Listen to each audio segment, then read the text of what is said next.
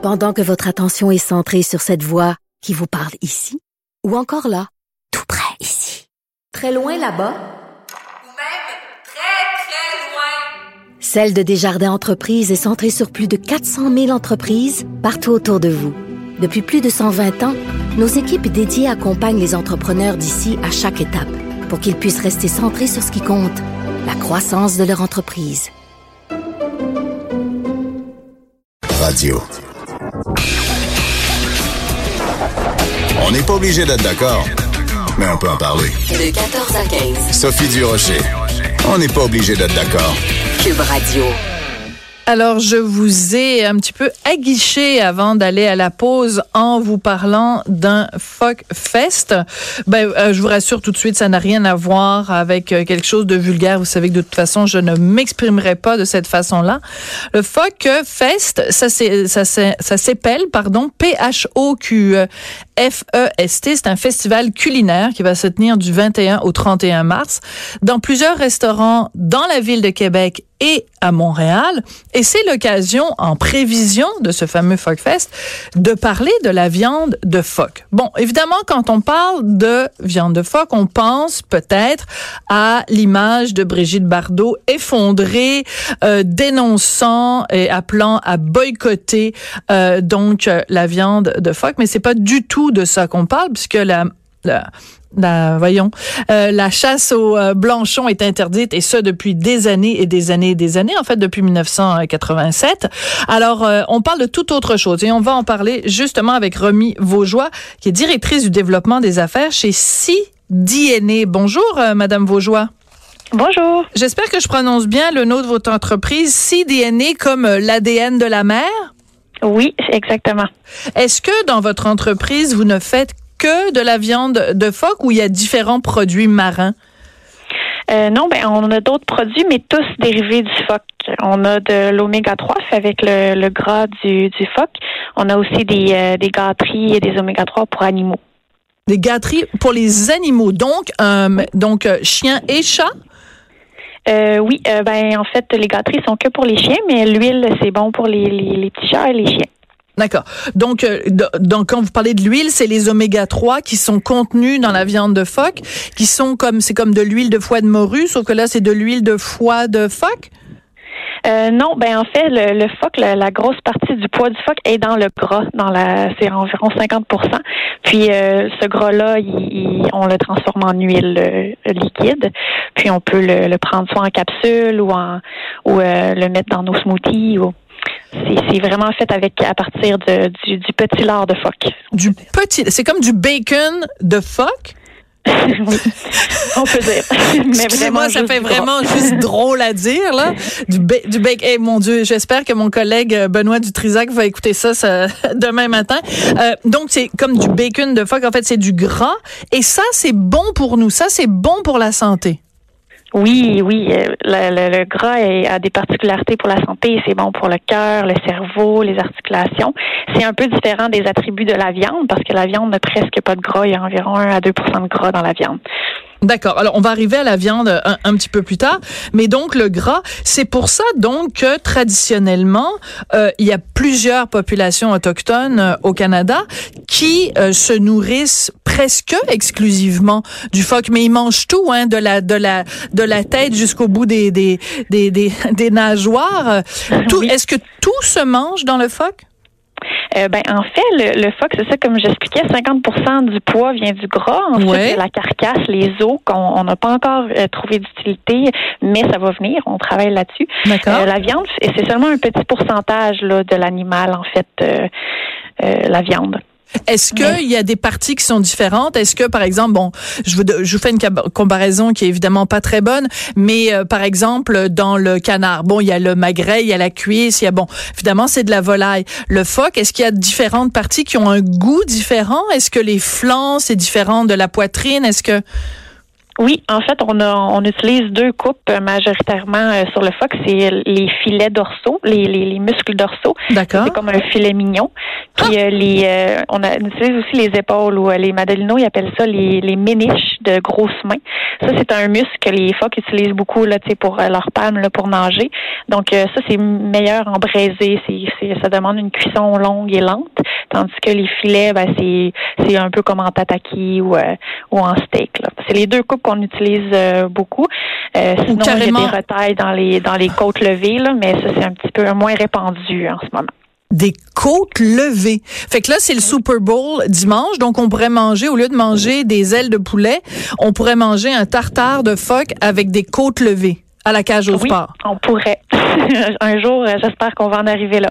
Ben, vous dites un jour on pourrait y en arriver là parce que bien sûr on reste quand même, ça reste un produit qui est méconnu du grand public et ça reste un produit qui pendant longtemps a été démonisé. Donc comment vous vous arrivez à le euh, à passer d'un d'un produit qui est démonisé à un produit qui pourrait devenir un produit tout à fait courant là? Si on mange du tartare de phoque, euh, pourquoi pas?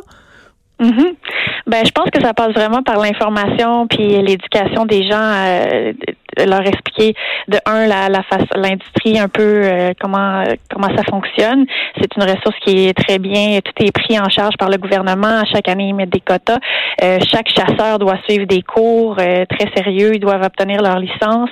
Puis, nous, on travaille avec quelques, c'est, c'est quelques personnes. Là, c'est vraiment pas une grosse industrie comme le poulet ou le porc. Tu sais, on travaille avec des gens à qui on fait confiance, euh, qui eux travaillent beaucoup avec la pêche, la nature. Euh, puis, tu sais, l'animal vit pas de stress. Euh, dans le fond, il pas, il vit pas en cabané, il vit en liberté. Voilà. Il a pas besoin de se faire transporter pour l'abattage.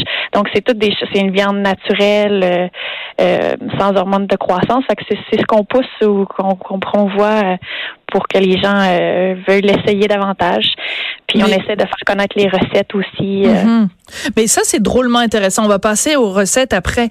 Mais, mais c'est très intéressant parce que aujourd'hui, où on est justement très sensibilisé à ça, bon, on, on se fait dire en général, évidemment, de moins manger euh, de viande rouge et tout ça.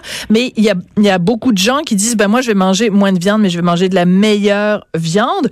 Et à ce moment-là, on rentre tout de suite dans la, la dénonciation des élevages euh, industriels, que ce soit pour euh, la viande rouge ou que ce soit pour la, la volaille. Mais vous, vous avez tout à fait raison de le rappeler. Les fois qui sont pas euh, sont pas dans des enclos euh, nourris au. euh, de toute façon, il y a des hormones, c'est plus permis au Canada. Mais mais il y a toutes sortes d'autres de produits qu'on qu'on qu'on administre aux animaux. Dans le cas d'un phoque, il n'y a pas ça. Il n'y a pas un élevage industriel de phoques. Exactement. Non, ils sont tous sauvages sur leur petit leur petit banc de glace. Alors, pour comment on fait pour se, se départir de cette fameuse image-là? Euh, Je pense même euh, il y a pas très longtemps, euh, Julie Snyder, quand elle était, quand elle faisait l'émission L'été indien, elle avait amené, je pense, c'est Patrick Bruel euh, sur sur la banquise, puis s'était fait photographier à côté des petits bébés blanchons. Et bon, évidemment, ça a rappelé à plein de gens toute cette campagne à une certaine époque où où on voyait des des, des bébés blanchons. En fait, un peu redondant, mais en fait, des blanchons avec des traces de sang et tout ça. Donc, c'est clair que ce, n'est, ce ne sont pas les petits, de toute façon, qui sont, qui sont euh, chassés. Non, exactement. Mais il faut, sais, si on prend les autres espèces comme exemple un porcelet ou un agneau ou un petit veau, ça va tout être mignon là? Je dis Ben non, je sais. mais ça, ça, c'est quand même, euh, c'est ça. Faut prendre ça en perspective. Mais c'est vrai que ça fait 30 ans, plus de 30 ans que les blanchons sont pas chassés. Euh, de un, parce que l'industrie de la fourrure a tombé, euh, puis de toute façon, il n'y a pas de viande dans, dans ces animaux-là. Euh, c'est ça. Mais, Mais vous avez tout à fait vont- raison. Ils vont toujours être mignons. Oui, ils vont toujours être mignons, mais c'est pour ça, moi, j'ai, j'ai été végétarienne pendant longtemps. Et, euh, et, euh, et ben ça me fait ça me fait beaucoup rigoler parce que les gens ils disaient euh, tu sais ah mon chaton il est tout mignon puis euh, ouais mais tu sais quand tu manges euh, du veau ben c'est comme le bébé de la vache finalement ben, Oui.